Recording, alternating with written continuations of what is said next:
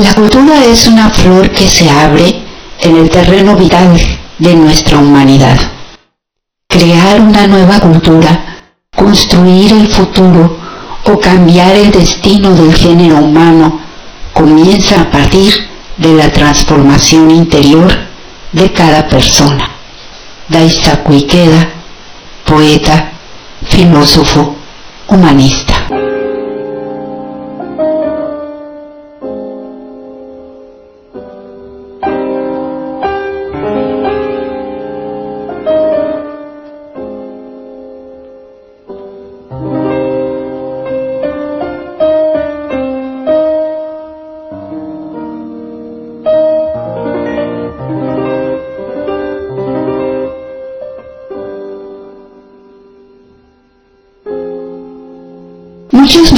Han cumplido con su deber y a mí me da mucho gusto no haber cumplido ni con la mínima parte de él para desgracia o fortuna de esa patria. Carlos Monsiváis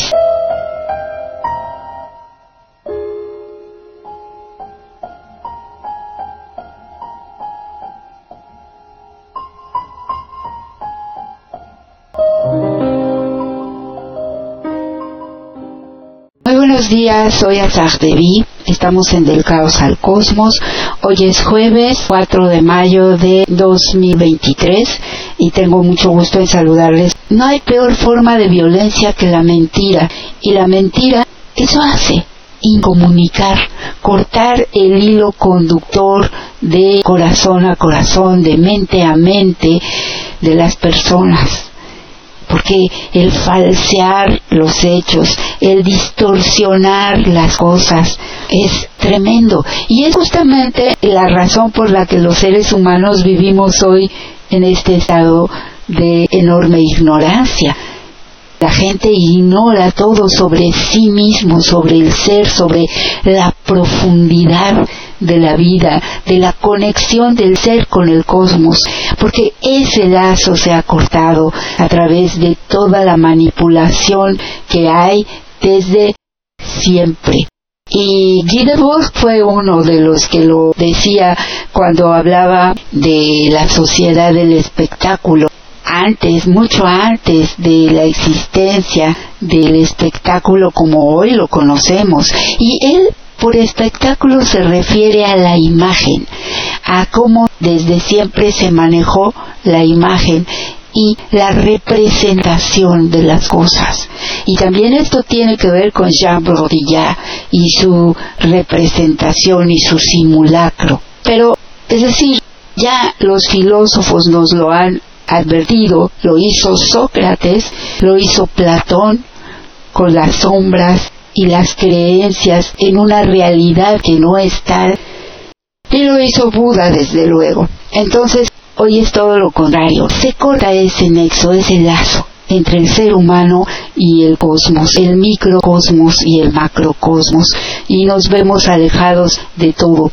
Y no falta hoy entre estos malévolos que especulen con lo que pudo o no haber hecho sentido o dicho o de qué lado se pudo haber colocado un hombre como Carlos Monsiváis, un ser humano como él que siempre estuvo con las causas de los más desprotegidos e incluso de las minorías. Es absurdo, por eso quise abrir con esta Primero una frase del filósofo al quien más respeto en el mundo, que es Daisaku Ikeda, y después con una frase de uno de los escritores para mí más entrañables mexicanos, por precisamente lo anteriormente dicho. Y esa frase llena de la ironía que siempre manejó Monsi.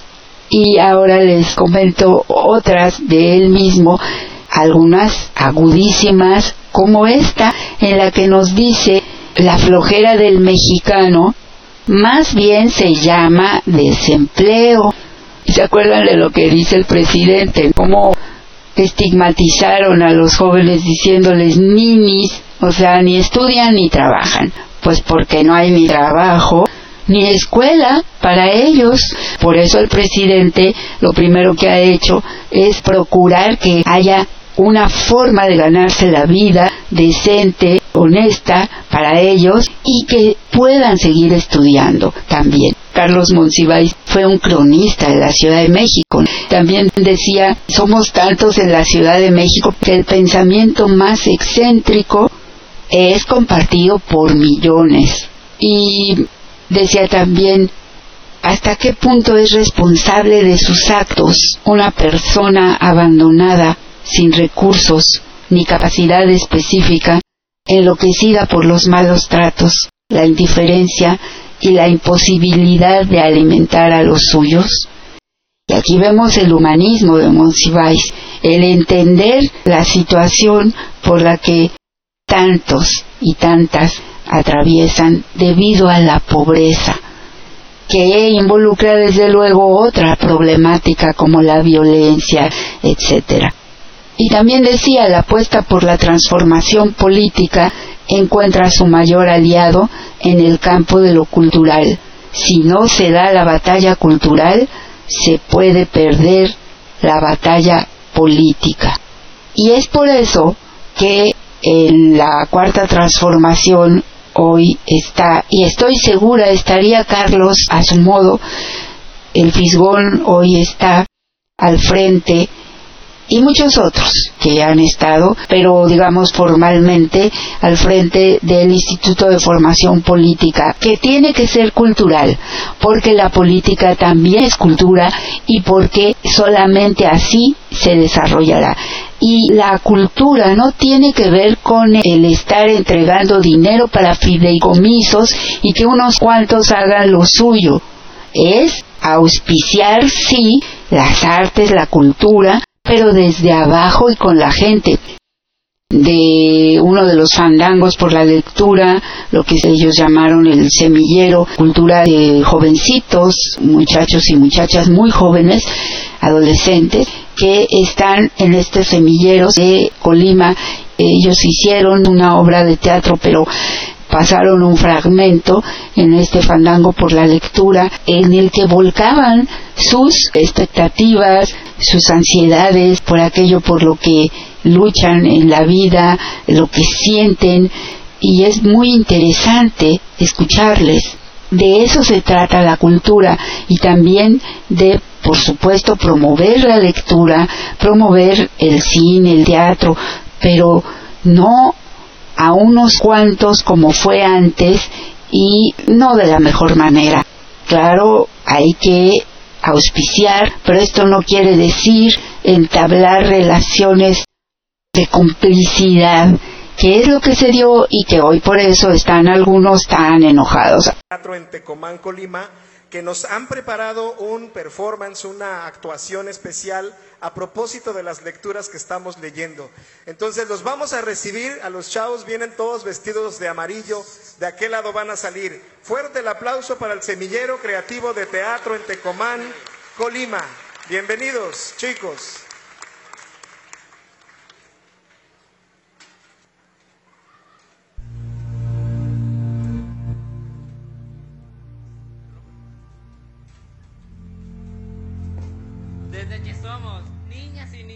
Conocemos el mundo a partir del nombre de las cosas. Alguien nos enseña que aquello que amamos se llama mamá o chocolate. Alguien nos, alguien nos enseña que aquello que odiamos se llama hermano mayor o dentista. Después, en un momento, descubrimos que tenemos un poder. No solo podemos reconocer y evocar las cosas, nombrándolas, sino también podemos ponerle nombre a la realidad que tenemos.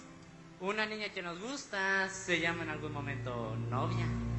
Nuestra mejor amiga, de cuatro patas, se llama Canica. Pero, un día, por alguna razón, pensamos también que tenemos el derecho de nombrar. A pesar de no haber consentimiento. A pesar de haber dolor y violencia. Porque el nombrar las cosas no solamente las hacemos parte de nosotros, sino que además son nuestra responsabilidad. El jarrito, tacita o pocillo, porque no tenían oreja. La bala perdida, nadie sabe de qué arma salió. La helicóptero, a donde llega, levanta polvo. La foca, por gorda, bigotona y resbalosa. Elvis, por estar visco. ¡Qué creatividad! Si así fuéramos para las cosas buenas, ¿verdad? Jotito, maricón, cuatro ojos, enano voz de niña. Fueron algunos de los tantos apodos en mi infancia cuando ni siquiera yo sabía quién era. Entonces decidí no usar mis lentes para evitar este tipo de comentarios. Y me la pasaba sintiéndome mal por no ser igual al resto de mis compañeros. Por fuera sentía que no me afectaban en nada, pero mis actos y pensamientos decían lo contrario. Por un tiempo sentía que no era nada por el simple hecho de sentirme así, frágil, creyendo que vivía una vida basada en la historia que contaban mis apodos, y vivir siempre sintiéndome miserable por no encajar. Gorda, albo. Si estuvieras delgada, cualquier prenda se te vería bien. Apodos de cariño, o eso me decían. Para mí no eran más que formas de odiar mi cuerpo. A los 10 años tuve mi primer atracón por comida. Llegó pandemia y todo cambió. Aprendí a amarme y ser segura de mí misma. Aprendí que mi cuerpo no está mal, sino la sociedad. Todo este proceso fue muy complicado y doloroso, pero al final estoy cómoda, en paz y feliz de por fin quererme.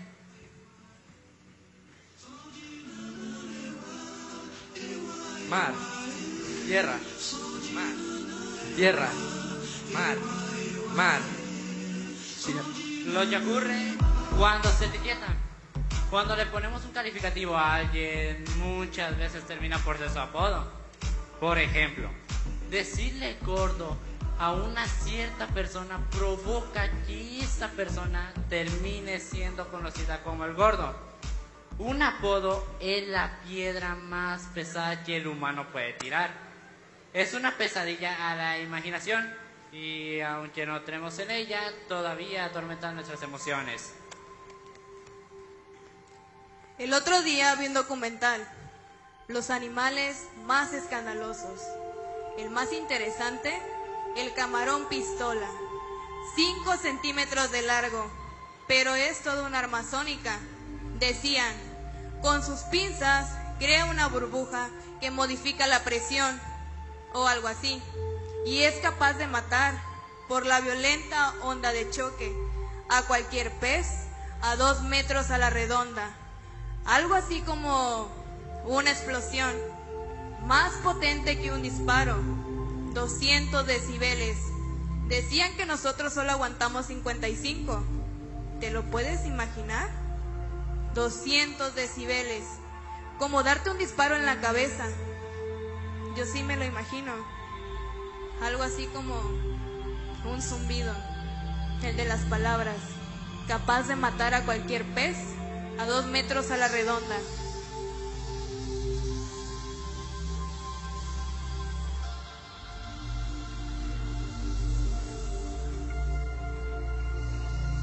Desde que tengo memoria, mi vida ha estado llena de innumerables apodos. Eh, nace debido a mi pequeña estatura, algo que no tomaba con humor. Un día, de la nada, llegó Dumbo. Cuando iba caminando por la primaria, escuché, ¡Hey, Dumbo! Lo comenté con mi familia y mi hermano me dijo, si te vuelven a decir Dumbo, contéstales, de un pedo te tumbo. Mi vida ha estado llena de apodos y se vuelven un recuerdo, ya sea para bien o para mal.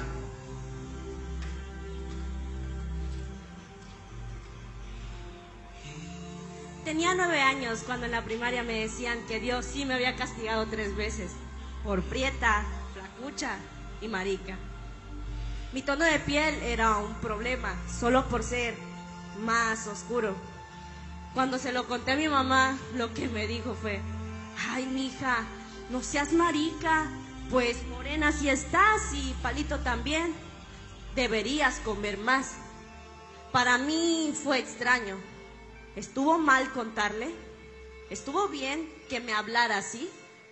Hasta la fecha, No sé si soy capaz de contarle a los demás cómo me siento o socializar. Y sobre todo me da miedo contarle las cosas a mi mamá por miedo a que me repita. Ay, mija, no seas marica, come más. El nombre que elijo es Gabo, porque me hace sentir gratitud. Elijo conocerme como Pech, porque me hace sentir confiable, seguro en mí mismo. Soy Gaby, o Les, no palito, no la fea, no la inmadura y no la tonta. Elijo Haas, porque así me dice mi familia y mis amigos más cercanos. Soy Fía, no gorda, no rara, no lencha, no llorona, no mamona y no venado. Elijo ser white, porque así siento que puedo ser yo. Yo elijo Fer, no es largo ni confuso. Elijo el nombre de Severo porque así me identifico. Alejandro, porque me gusta. Elijo Chofi porque me hace sentir bonita. Maffer, Cas, Jos, Chofi, Pech, Gabo, Gaby, Puente, Alejandro, Severo, Ingrid, Ias, Fia, White, Fer, Has, Paul. Esto es el nombre que elijo en siete minutos. Nosotros somos el semillero creativo de teatro en Tecomán. Eh, ¿Y tú? ¿Qué nombre eliges?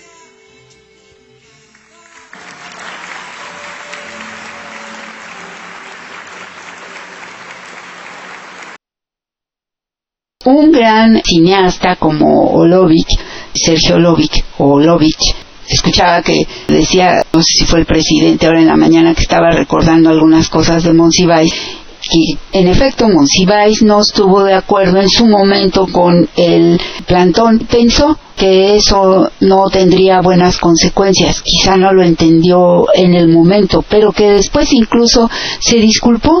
Y es que así era Monsiváis. Podía recapitular. Lo único que francamente no estoy de acuerdo con Monsiváis es su posición frente a Cuba en los últimos tiempos. Entiendo por qué lo hacía, pero jamás estuve de acuerdo con él en ello.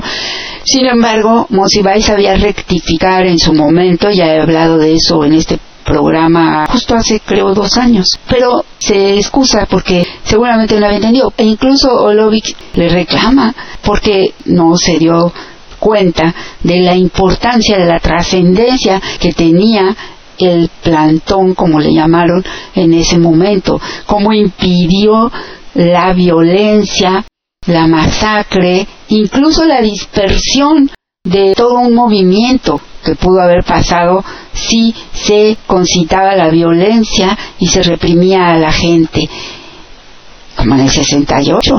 Eso es bueno, eso es, eso habla de la calidad moral de las personas. Por eso es que si resulta malévolo que hoy hasta digan si estaría, leí por ahí que decía, si Monsiváis viviera con AMLO estuviera, eso nos lo podemos contestar cada quien. No ha habido un presidente más insultado que Madero y lo dijo en el contexto de los insultos y las descalificaciones hacia López Obrador. Y eso que se fue antes de ver cómo eso empeoró, se recrudeció. Y es tan baja y ruin esta oposición que lo acabamos de ver con esta agresión hacia los hijos de López Obrador y en particular ya una agresión personal de presentarse en una propiedad privada ante una persona con su familia que no es alguien público porque no trabaja para el gobierno ni tiene nada que ver con ello, aunque sea el hijo del presidente de la República, cuando alguno de ellos ni siquiera el más chico ha estado en el balcón presidencial oreándose ahí como lo hacían los bodoques de los anteriores espurios.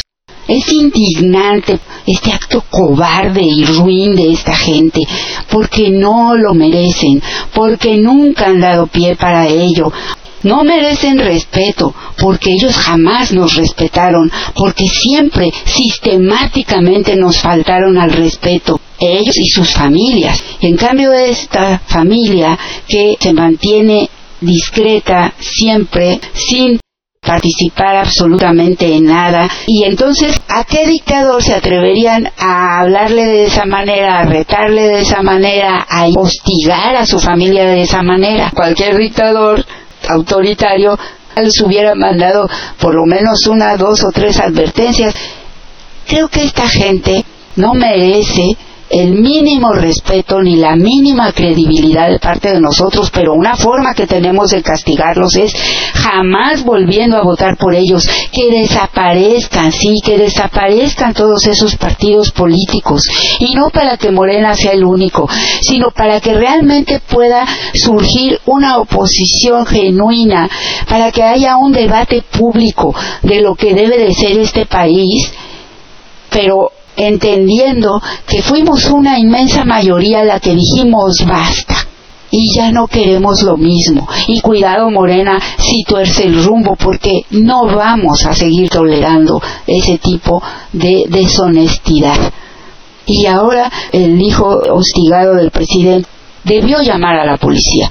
Realmente es lo único que queda con esta gente, llamar a la policía porque están transgrediendo, transgreden además, ya no hablemos de la ética y las normas mínimas de urbanidad, de decencia, de decoro, porque pues esa gente no entiende de eso, pero están transgrediendo la ley. Si no ejercemos el derecho que tenemos, lo perdemos. No se puede dejar impune a esas personas. Y eso es parte de lo que yo tendría que criticarle en ocasiones al presidente López Obrador esta, esta permisividad excesiva, porque una cosa es la democracia y la libertad de expresión y la libertad de la gente a protestar, a enojarse, aunque sea por una tontería, hay una libertad y está consagrada en las leyes, pero también está consagrada los límites, porque imagínense, es que mi libertad termina donde la del otro comienza. Esto que decía Epigmenio Ibarra, el golpe lo anuncian y lo han anunciado de diferentes maneras. Primero es toda esta tinta que corre y después corre la sangre. Por eso les tenemos que poner un alto. Porque el presidente estaba muy indignado porque están enviando y hasta les aumentaron el subsidio desde Estados Unidos a estas organizaciones que todos sabemos que son golpistas hay que ponerles límites y si hay que demandar y si hay que hacer lo que haya que hacer, se debe hacer ya. Ellos no van a quedarse cruzados de brazos, han intentado todo y siguen haciendo su tinglado que vemos ahí en la Cámara, en el Congreso. No tienen vergüenza y van a seguir haciéndolo pero como no les está dando el resultado que buscan, ellos van a escalar porque ellos dicen, mandan a sus bots a decir al cabo que ya se van a alargar, al cabo que cuando estaban diciendo que estaba grave el presidente decían que bueno, ya se murió y él va a llegar al final de su mandato, pero entonces esta nueva elección va a ser muy difícil, va a estar llena de una guerra sucia, si no es que intentos de desestabilización. Por eso se tiene que tomar medidas para que no nos encuentren distraídos.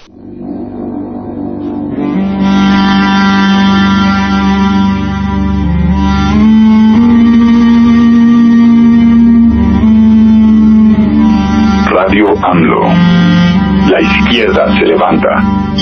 Estamos en Del caos, al cosmos con Azarte. Al principio del programa también empezamos con música de Colima, fue un fandango por la lectura, el país invitado era Finlandia. Eh, sorprendió gratamente esta boxeadora finlandesa que le preguntan sobre algún libro sobre box que pudiera recomendar y me encantó la respuesta que dio, no uno, sino tres libros recomendó. Escuchemos. Joana Leucanin, ella tiene como disciplina el boxeo. Joana, ¿qué libro sobre box nos recomendarías? Bueno, hablando del boxeo, digo, es imposible no mencionar el de Championship Fighting de Jay Dempsey, es el padre de todo el boxeo. Es el primer libro escrito que habla de la ciencia, los métodos, los ritmos y los tiempos. Pero la ciencia y la fuerza cruda no te llevan a ningún lado. Entonces yo creo que para ser un buen boxeador o artista marcial necesitas libros como Los cinco anillos de Misashi Miyamoto, que hablan de cómo templar el alma y el espíritu, o uno de mis favoritos, el de Meditaciones de Marco Aurelio, que fue un emperador, tuvo este tuvo una vida muy difícil porque fue justo cuando estaba Roma en sus peores momentos y esos esos son los que son los verdaderos peleadores o luchadores. Entonces, pues esa es este, son mis libros, pero una recomendación para digo los jóvenes de Colima. Un pueblo fuerte es un pueblo que mantiene su cultura, su idioma y sus tradiciones. O sea, si no tienen muchos textos escritos en su idioma, pues ni modo, les tocó escribirlos y pues sean orgullosos de dónde vienen.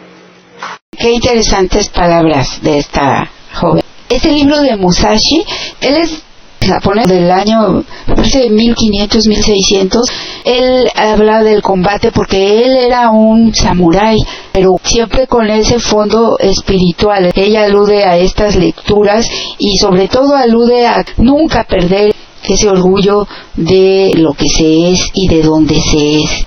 Hay periodistas y han hecho libros, Genaro Villamil o Álvaro Delgado, combinen esa faceta en la que hacen los libros, investigan, con la faceta del periodismo.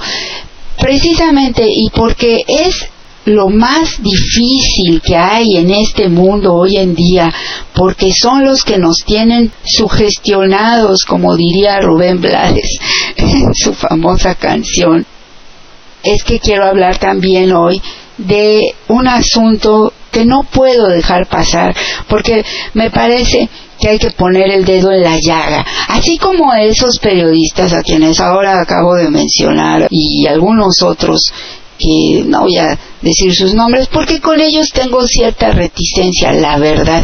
Aunque no digo que sean la asquerosidad que son la inmensa mayoría, de estar diciendo, sí, bueno, pero es que también hay que ser críticos y hay que cuestionar poder y tal y tal, sí, pero cuestionense ustedes mismos también, cuestionense lo que han hecho, porque cuando no hablan de otros periodistas, cuando no dicen la realidad de la podredumbre entre periodistas, entre los periodistas, entre los medios, entre el sindicato del Sutimex. Entonces están ocultando la verdad, están callando y están siendo hipócritas. Dice aquí Jeremías, un periodista, retomando lo que estamos diciendo, es alguien que está comprometido con la verdad, no con el dinero. No digo que Jorge Armando Rocha y Azul Alzaga no sean buenos periodistas. Por supuesto, lo son, pero no son periodistas de investigación. Y también han tenido algunas omisiones. No sé si cuando empiezan a salir así en la televisión, yo no sé qué les pasa en serio. Hay que decirlo porque son cosas que se tienen que ventilar, pero sobre todo hacerlo con argumentos y con respeto, desde luego. Por eso yo quiero leer algo de esto que ocurrió hace poco. Se tuvo que desaparecer la agencia Notimex, pero fue una situación muy desagradable por la que tuvo que pasar la periodista San Juana Martínez. Antes, mejor voy a poner este pequeño audio de El Fandango por la lectura para que ustedes disfruten de esta musiquita de Finlandia viene alguien para tocar cantele porque la Embajada de Finlandia en México ha querido regalarnos un pedacito de la enorme cultura de ese país. Vamos a recibir en el estrado cultural a Jaco Merilainien, que viene a tocar música de cantele. El aplauso fuerte para él. Muchas gracias, Jaco. Adelante.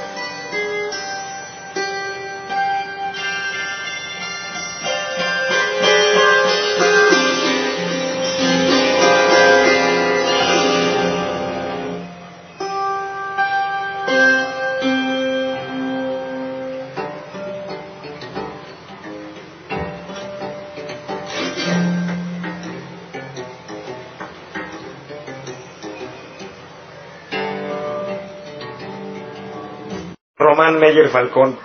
A propósito de que tú andas en estos lugares, ¿dónde prefieres leer? ¿En tu casa o en una plaza pública?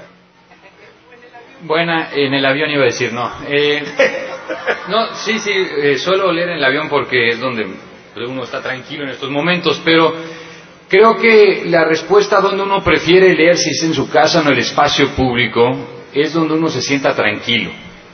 O sea, la lectura tiene que ser un proceso, es como la meditación. Tienes que de alguna forma prepararte.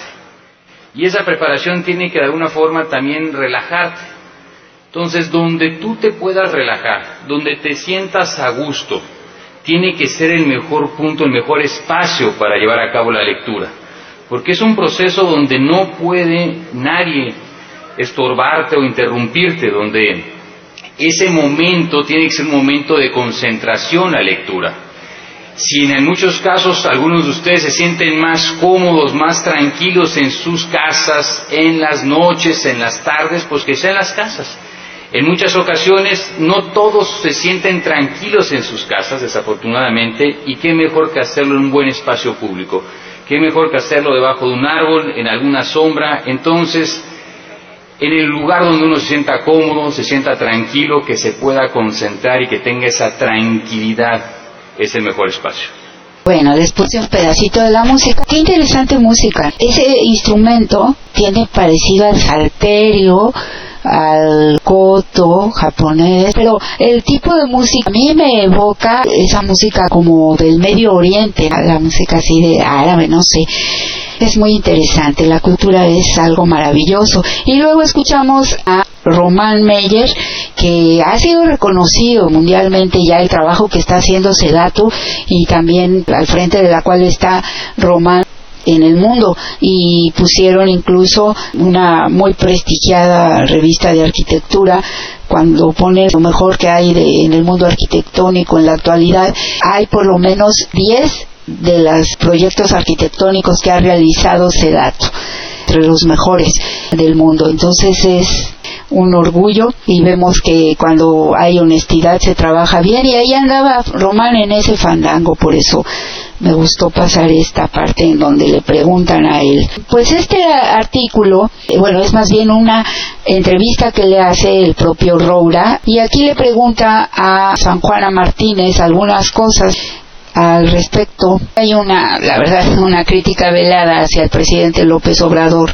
por haber optado por esta liquidación a los sindicalistas que por lo visto Roura considera es injusto, es decir, dice que es demasiado lo que les van a dar para ser los corruptos que eran, eso es lo que yo entresaco de la lectura y además pues que no se hizo lo suficiente porque el conflicto de interés que había y creo que, estoy de acuerdo con ello entre que el sindicato fuera asesorado por el propio padre de la secretaria del trabajo no ayudó esto es algo que yo francamente he visto mal desde un principio. Me parece que sí hay conflicto y me parece que por ese hecho, a menos que de plano no haya nadie más, de hace tiempo debió excusarse la secretaria. O él excusarse de seguir asesorando en estos momentos en que su hija es la secretaria del trabajo a sindicatos, en particular aquellos que tienen que ver con el gobierno de la República. Y en este sentido entiendo la crítica. Y también ya la crítica más a fondo va, desde luego, porque incluso se siente aquí como que Roura hace notar que hubo un dejar sola a San Juana con todo este conflicto terrible, pero que les valió no solo eso, sino un linchamiento público a ella y a él, pero sobre todo a San Juana, que era la cabeza visible, por parte de sus propios colegas periodistas. Y es verdad.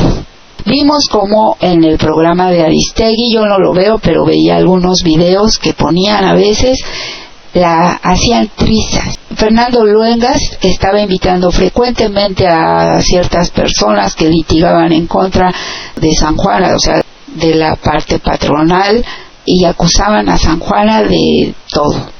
Pero además hubo los que no dijeron nada, los que callaron ante esto, los que no movieron un dedo.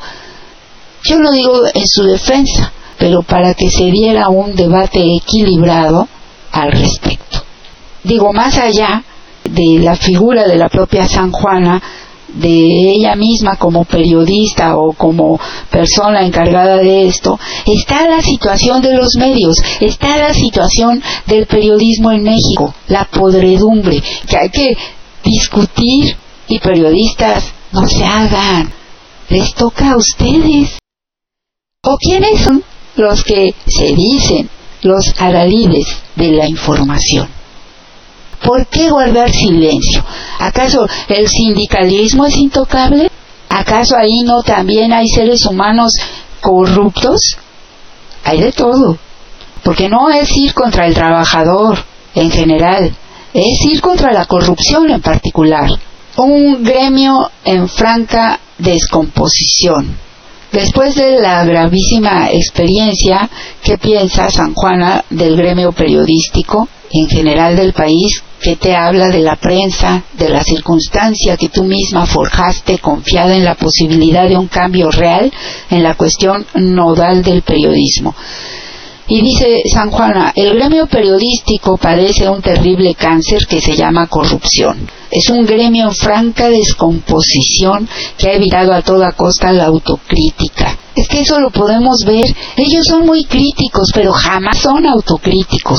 Y por autocrítico quiero decir no solamente que se revisen ellos mismos, sino que sean capaces de ejercer la crítica hacia otros periodistas, hacia otros medios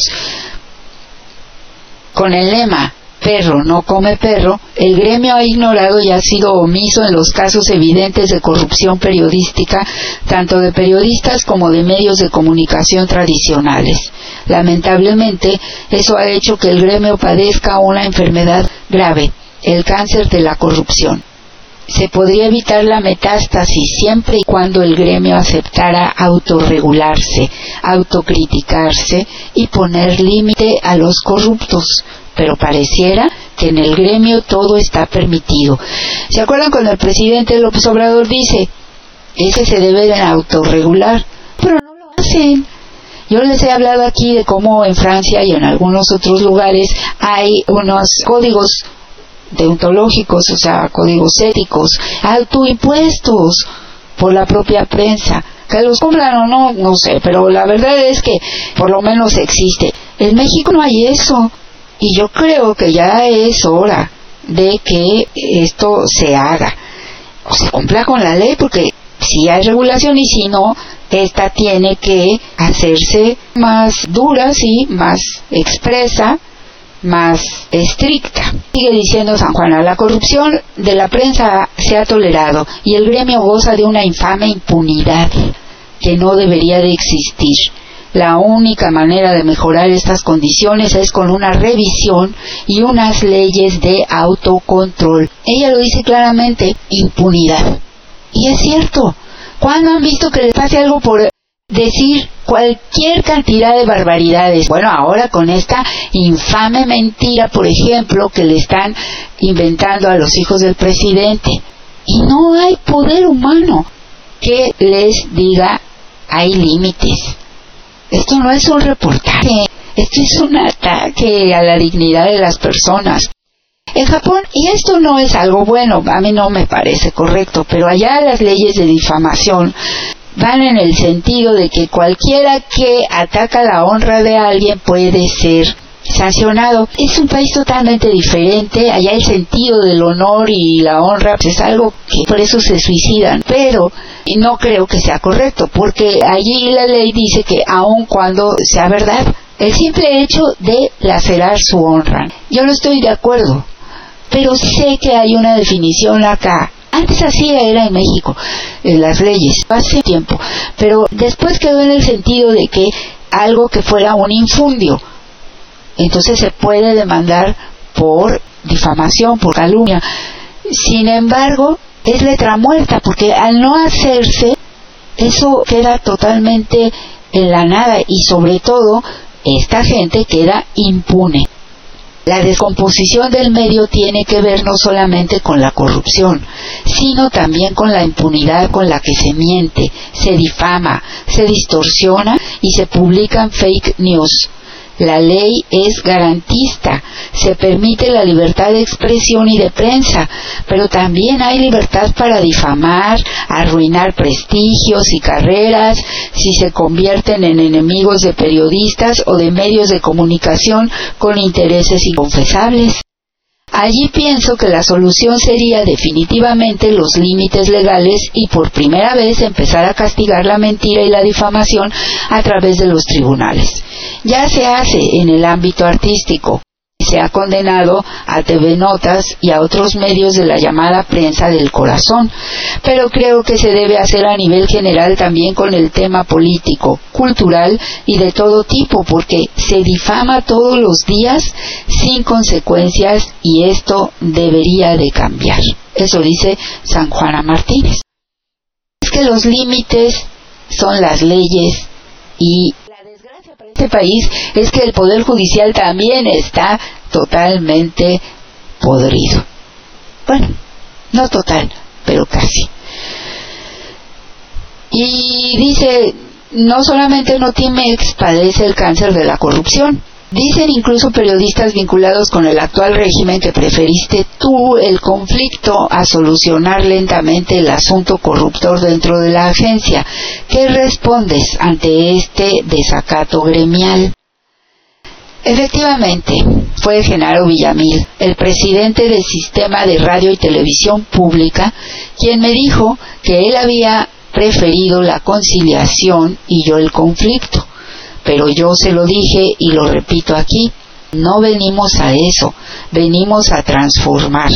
Y para transformar se necesita antes una sacudida, mover los cimientos de la corrupción, en este caso en la agencia Notimex y en otros medios públicos el hecho de que yo haya ventilado los casos de corrupción con más de 150 denuncias ante la Fiscalía General de la República no quiere decir que solamente Notimex padezca ese cáncer de la corrupción en la prensa, sino también otros medios públicos, pero no lo sabremos mientras los encargados no lo den a conocer o no hayan actuado al respecto mi compromiso y mi encomienda del presidente fue transformar, combatir la corrupción y limpiar Notimex. Yo creo que si eso fue lo que le encomendaron, pues lo que estaba haciendo era lo propio. Conciliar, es bonita la palabra y a veces es posible, pero ¿cómo concilias corrupción con empezar de cero? ¿Cómo? Porque lo peor del caso es que la agencia se extinguió, pero el sindicato se salió con la suya. Y quién sabe en qué medios los volveremos a ver. Entonces, ¿hubo realmente un combate a la corrupción? Ahí dejo yo mi reflexión. Mi compromiso con los mexicanos como funcionaria fue, dice San Juana, precisamente no traicionar la encomienda y nuestro objetivo de combatir la corrupción, aunque en ello nos fuera el prestigio y aunque significara terribles campañas de difamación, montajes que me hicieron durante años. He sufrido una persecución por parte de mis colegas, compañeros, algunos que consideré amigos. Lamentablemente, esto da cuenta de cómo está el gremio me atreví a hacer algo que no muchos han hecho, criticar la autocrítica y exhibir a los corruptos. Muchos de ellos decían que eran periodistas, pero no lo eran, eran merolicos y mercenarios. Pienso que hemos ganado en esta batalla porque es una batalla contra la corrupción. A grandes males, grandes soluciones. No había otra forma de terminar con este asunto porque el cáncer de la corrupción había carcomido los cimientos de Notimex y ya estaba en la metástasis. Nosotros llegamos a intentar salvarla, lo hicimos durante un año y medio, transformamos la agencia y recuperamos los géneros periodísticos, hicimos una limpia de los corruptos, interpusimos 150 denuncias, denunciamos ante la Secretaría de la Función Pública todo tipo de atropellos y saqueo de recursos públicos, me enfrenté con el monstruo de la corrupción que siempre lo había visto desde afuera, un monstruo de mil cabezas que afortunadamente tomamos el toro por los cuernos y lo investigamos y lo exhibimos. Esa era la encomienda. Malo los que han decidido nadar de muertito y no hacer nada. Quién sabe a quién le está diciendo. Pero me imagino que se refiere a Villamil. Y es que la verdad yo creo que sí es un asunto muy complejo, pero también se trata de agallas y de no dejar sola a la gente, porque si se va a combatir la corrupción para empezar de cero, pues esto es lo que pasa. Y si no, entonces no hay que decir que se va a combatir la corrupción, porque si lo que se trata es de conciliar intereses, yo veo difícil conciliar los intereses de una persona que llega a la agencia y se roba la cámara, eh, por poner un ejemplo muy burdo que lo dijo San Juana Martínez, que eso hacían, y que cuando se les amonestaba, se molestaban. ¿Cómo? Se robaban todo. En fin, imaginen ustedes, en esa persona se puede confiar un bien público, como es la información. Yo creo que no. La prensa se ha constituido como un poder económico cuyo fin es el dinero y no la información. Y le pregunta a Roura, ¿crees que la prensa en México seguirá siendo un objeto económico para los gobiernos en el futuro? Y ella dice, creo que sí. Lamentablemente la prensa en general se ha constituido como un poder económico cuyo fin es el dinero y no la información. Pienso que este gobierno rompió con unos vicios de enriquecimiento, se podría llamar ilícito, de la prensa a manos llenas, porque no había una distribución equitativa de la publicidad. La prensa tendrá que reconsiderar su propia transformación porque existen medios alternativos muy fuertes, los cuales hacen cosas que la prensa se ha negado a hacer, informar con equilibrio, veracidad y pluralidad. Eso les está comiendo el pastel a los medios tradicionales. Se despabilan o su futuro será desaparecer. Y vemos, por ejemplo, a estos periodistas que están haciendo su lucha solamente con lo que la gente les quiera dar o lo que ellos logren de sus propios programas en YouTube y todo, y me parece que sí es, y uno se pregunta por qué no hay apoyo por parte del gobierno para este tipo de prensa, pero entonces sería la misma situación. Esto requiere una reforma importante, porque si el presidente lo hiciera también sería acremente criticado. Es muy importante, hoy vemos el pleito que hay en contra del periódico La Jornada y, esto por parte de otros medios, medios además multimillonarios que tienen pues todo este dinero que les dan los multimillonarios como Claudio X González, pero no solamente su dinero, sino el dinero que reciben de Estados Unidos para estas disque organizaciones no gubernamentales en favor de la ciudadanía. Este dinero lo usan precisamente para sus campañas de golpismo. Solo un 2% de la prensa tradicional publicaba nuestros boletines, el resto se dedicaba a difundir la versión del sindicato. Durante el largo periodo sostenido por los claros intereses de los huelguistas en Notimex, transcurrieron decenas de parciales entrevistas en los medios otorgándoles la razón a la líder sindical de la agencia en detrimento de la propia San Juana Martínez, y en espacios supuestamente democráticos como los de Astillero o Carmen Aristegui. Yo no quería mencionar al astillero porque es un falsario. Él es, eso sí, es muy astuto. Sabe cuándo, si no le conviene, como ya vio que no le estaba conviniendo a sus intereses que la gente lo repudiara y lo dejara solo, entonces fin, cuando le conviene. Pero siempre le ha tirado puntapiés al presidente. No le creo nada. Es otra Aristegui. Y el otro señor, de la octava, tampoco me convence plenamente, pero en fin. Desde el principio hubo un desequilibrio informativo en el caso Notimex. Solo un 2% de la prensa tradicional publicaba nuestros boletines y el resto se dedicaba a difundir la versión del sindicato y de Adriana Urrea, la lideresa de tal. Aristegui incluso tenía una sección para mí, lo hizo durante meses, casi un año, entrevistando a la gente que habíamos despedido por actos de corrupción. Se me permitió solamente un derecho de réplica y nunca más se me permitió defenderme. En ese caso hubo un desequilibrio absoluto y también en otros medios como el de Astillero decidió ofrecer su apoyo de manera determinante a la lideresa. Hay videos de él, uno reciente, en donde es absoluta su defensa de la lideresa y de su supuesta honradez. En él no hay dudas, solo certezas. Las certezas no ayudan. ahí sí no acepté acudir. Al principio se me invitó, pero pensé que había un desequilibrio informativo que me iba a dañar más si participaba, porque ya bastante me había dañado con difamaciones y opiniones indiscriminadas en mi contra. Consideré que desde el principio no hubo una ética para equilibrar las informaciones. Desde el principio tomaron partido. Ellos dicen que a favor de los trabajadores, pero nosotros, los que nos quedamos a defender el patrimonio nacional, también somos trabajadores, porque la Ley Federal del Trabajo exige unas actividades sustantivas. También somos trabajadores y jamás se nos consideró así. Sigue diciendo San Juana. A mí me parece muy importante ventilar esto, porque no se habló, y esto es verdad, más que de la parte sindical en estos lugares y de parte de otros buenos periodistas había como esa suspicacia respecto a la persona de San Juana. Yo realmente me sorprendo de ello porque ¿por qué no la invitaron? Si San Juana se negó sistemáticamente a acudir, eso sí ya despierta un poco la también suspicacia, ¿no? Habría que verlo, pero yo creo que fue totalmente como ella dice, porque lo vi, es que desde el principio se pusieron de parte del sindicato, de parte de los trabajadores, entre comillas, del sindicato. Pero si todos son trabajadores, ¿y por qué no el beneficio de la duda? ¿Y por qué si sabían que el sindicato de teléfonos le estaba entregando millones de pesos a Urrea, tampoco dijeron nada? Vamos a hacer una pausa y seguimos escuchando el salterio finlandés, que no me acuerdo cómo se llama. Viene alguien para tocar cantele porque...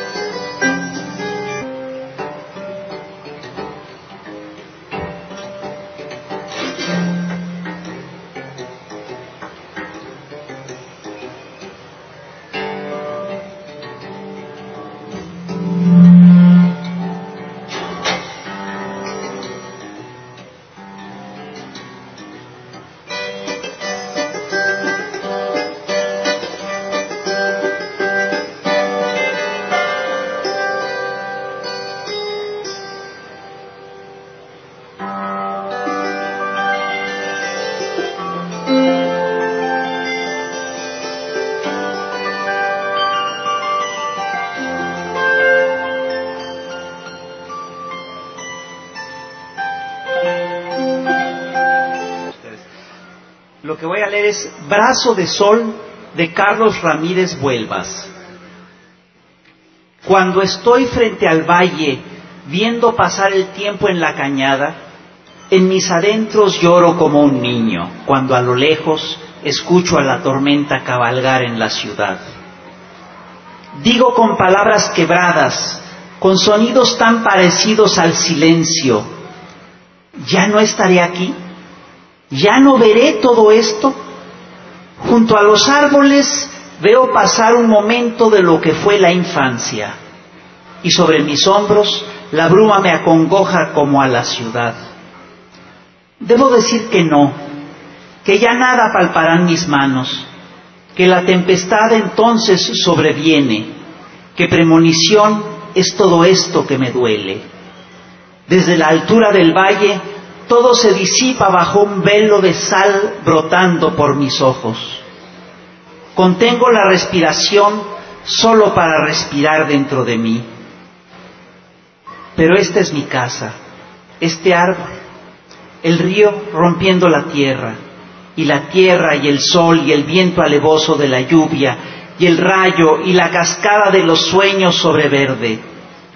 Como yo, vendrán más hombres para nombrar el mundo. Como yo, alguien más, parado en lo más alto del valle, dirá con sus palabras las cosas más sencillas. Otro, como yo, que aún no ha nacido, ya está cantando.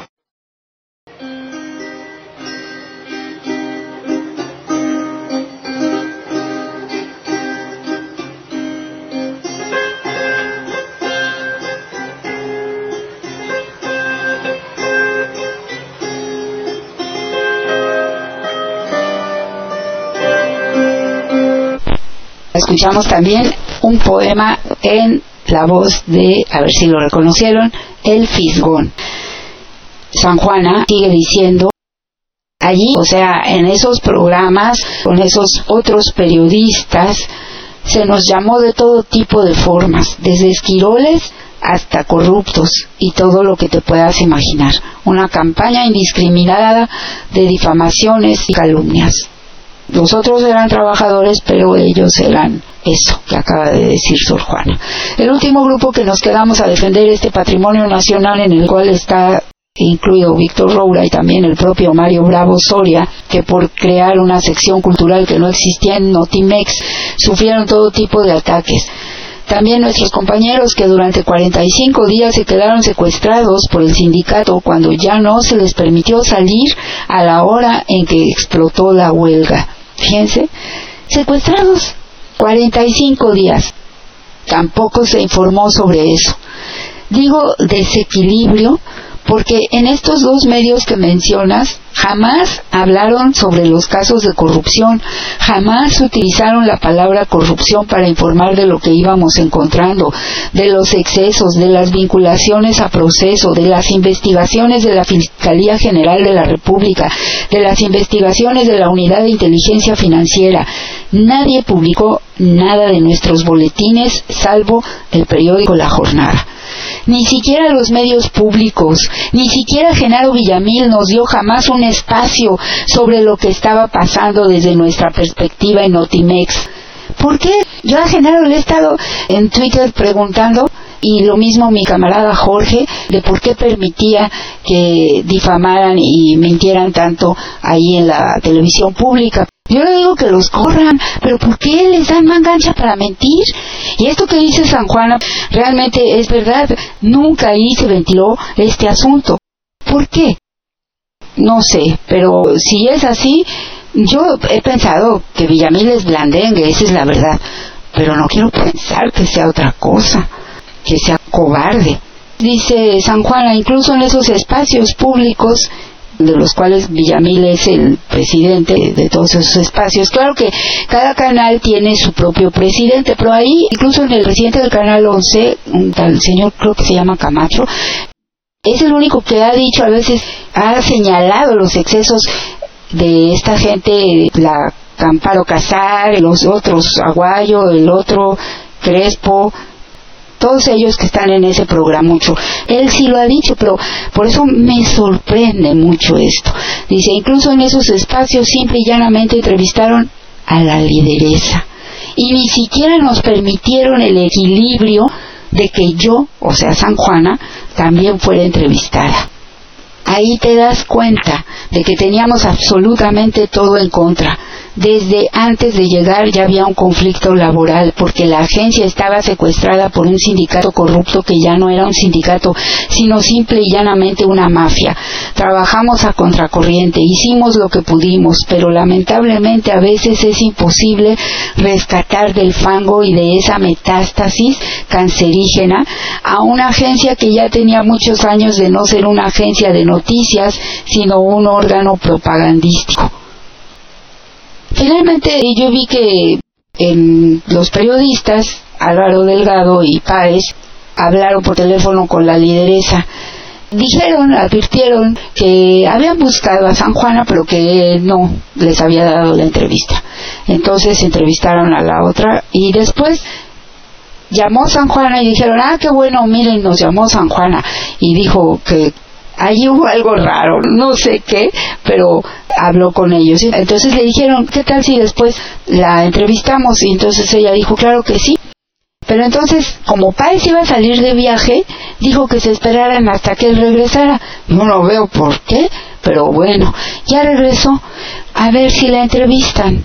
Porque a mí me da mucho que pensar todo este silencio.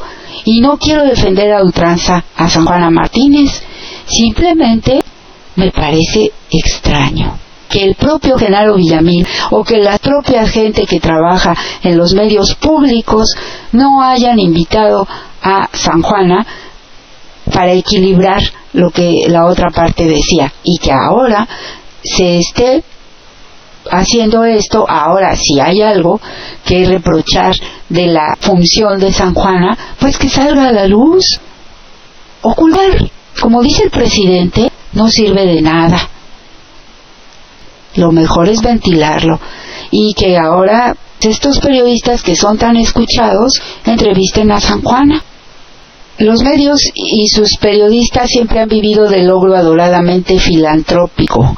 ¿Cómo darle la vuelta? Así decía Octavio Paz, eh, el Estado, el gobierno en turno protegiendo con dinero cómo darle vuelta a esta pesadilla desde ahora incluso los portales esperan ser alimentados por la dádiva gubernamental. Es cierto dicen ay por qué a nosotros no nos dan yo he oído incluso de estos periodistas de muchos que dicen no es que lo estén pidiendo tampoco voy a mentir ellos pero hay otros que sí que dicen que porque no les dan el presidente youtuberos y cuanto hay, ellos solo hacen la, señalan que desde presidencia se sigue dando dinero para publicidad a medios que lo golpean y en cambio a otros no les dan nada, lo cual es verdad y yo también veo eso pues con extrañamiento por lo menos pues mejor que no le den a nadie, ¿no? Pero pues yo no veo mal, porque hay un, es que se les debe de apoyar, eso es verdad desde el gobierno, no se les debe de, pero sin este apoyo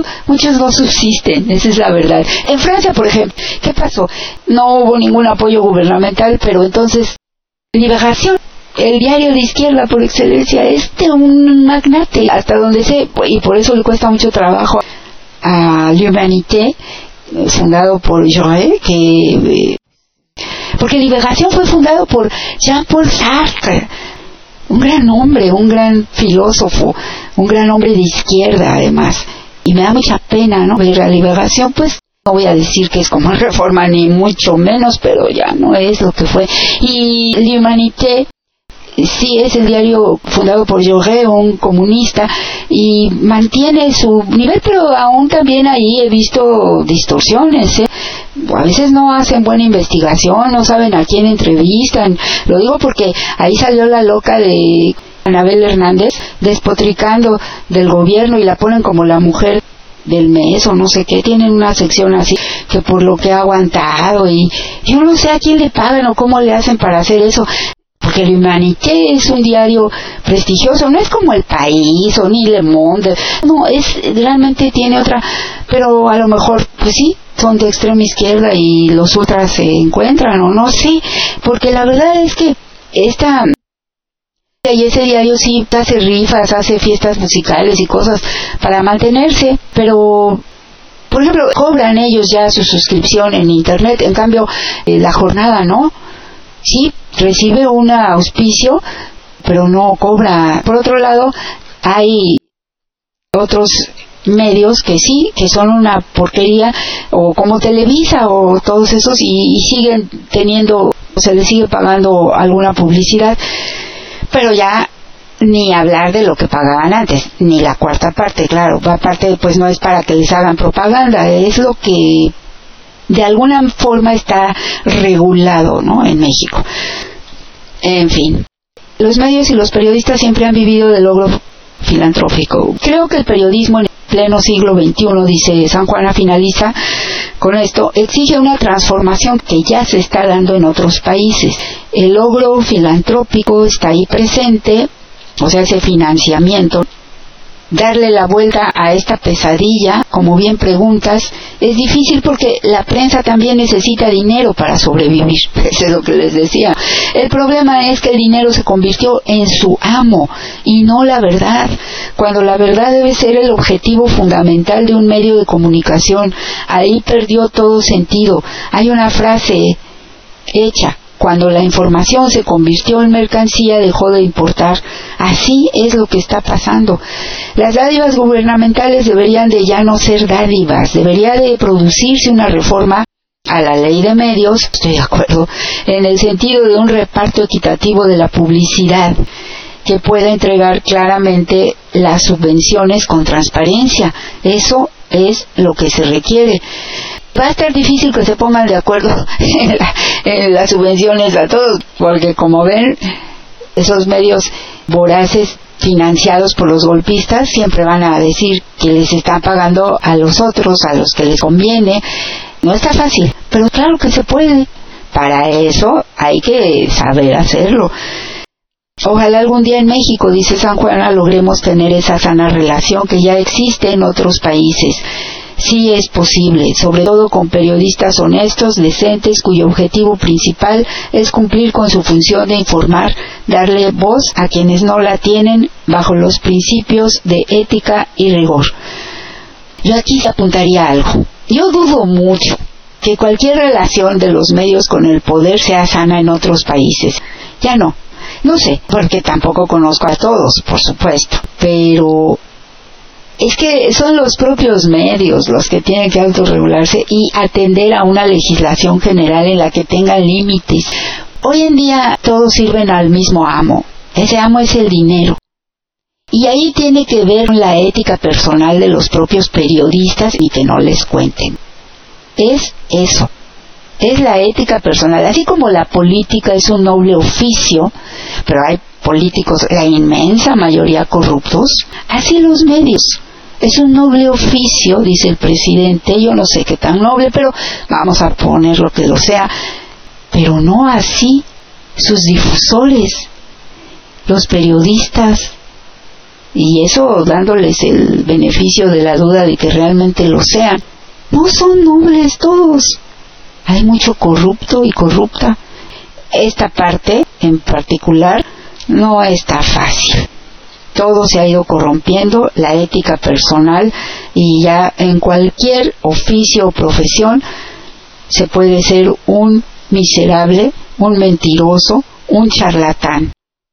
Bueno, finaliza San Juana. En una primera respuesta inmediata de los huelguistas después de la decisión del presidente de disolver a Notimex, anunciadamente predecible, fue su demanda de no desaparecer la agencia, porque supongo que no les era posible pensar en la anulación definitiva de la consecución de los privilegios acumulados en esta dependencia oficial, mismos que habían utilizado para provecho suyo a lo largo de numerosos años.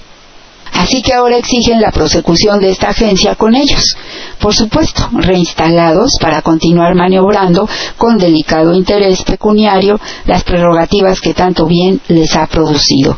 Después de todo, mientras los días siguieran corriendo, sus ahorros económicos permanecerían incólumes con provechosas ganancias crediticias. Así termina. Dice, el último veredicto provendrá del Poder Legislativo, aunque en esta ocasión, en sus sesiones ordinarias hasta antes del 30 de abril, no se hayan referido al caso. El pasado 29 finalizó su segundo periodo de la legislatura, el cual tuvo como colofón la validación del paquete de reformas prioritarias del gobierno de López Obrador, mismas que en una peculiar reunión en el patio de la sede alterna del Senado mexicano, ubicada en Jicotencatl, fueron aprobadas por senadores de Morena y sus aliados. Allí, hasta las altas horas de la madrugada, se abordaron temáticas como la desaparición del Instituto de Salud para el Bienestar, así como los cambios a la ley de ciencia que impactan directamente en el antiguo CONACIT y le convierten en el Consejo Nacional de Humanidades, Ciencias y Tecnologías sin soslayar la extinción de financiera rural y lo concerniente a la ley minera, pero nada se discutió acerca del caso de la liquidación de la agencia de noticias Notimex. Así están las cosas, ni los legisladores le entraron a esto, qué hay atrás, qué pasa ahí, quién sabe. Pero lo que me deja muy mal sabor de boca es esta parte en la que se alude a la pasividad, a la negatividad, diría yo, de Genaro Villamil frente a esto. Me parece lamentable. Y Lamentablemente, Genaro Villamil jamás le gusta ventilar las cosas. Es muy raro que él acceda a ventilar nada. Y raro porque la otra vez lo vi que lo entrevistaron con los periodistas. Yo noté un poquito de rigidez en él, cosa rara, y por eso me llamó la atención. En fin, Vamos a ver qué pasa, pero a mí me parece que esto es algo importantísimo desde el punto de vista de ventilar algo muy que nos afecta a todos, que es el periodismo, que son los periodistas, que es la comunicación, que es el sindicalismo, que son los medios públicos, que es, en pocas palabras, la verdad versus la corrupción. De eso se trata. Me retiro por el día de hoy, les agradezco mucho su atención a todos, los espero la próxima semana, pero justamente en relación con los trabajadores, yo quiero hablar sobre, por ejemplo, la reducción de la jornada, de las teorías que hay al respecto, de cómo ya desde hace muchos años Marcuse, o Marcuse lo decía, lo vislumbraba, tendrá necesariamente que bajar las horas de trabajo porque la riqueza será tal que ya no será necesario trabajar tanto. Tuvo razón, la riqueza es mucha, pero repartida en unas cuantas manos. Pero además de eso hay muchos otros bemoles en el asunto y por eso quiero hablar de ello, de los trabajos y ahora sí hablar a fondo de qué quiero decir con bullshit jobs o trabajos de mierda para que no se malinterprete y de cómo esto afecta no solo a los trabajadores, a los seres humanos, sino al planeta. Muchas gracias por su atención y hasta la victoria siempre.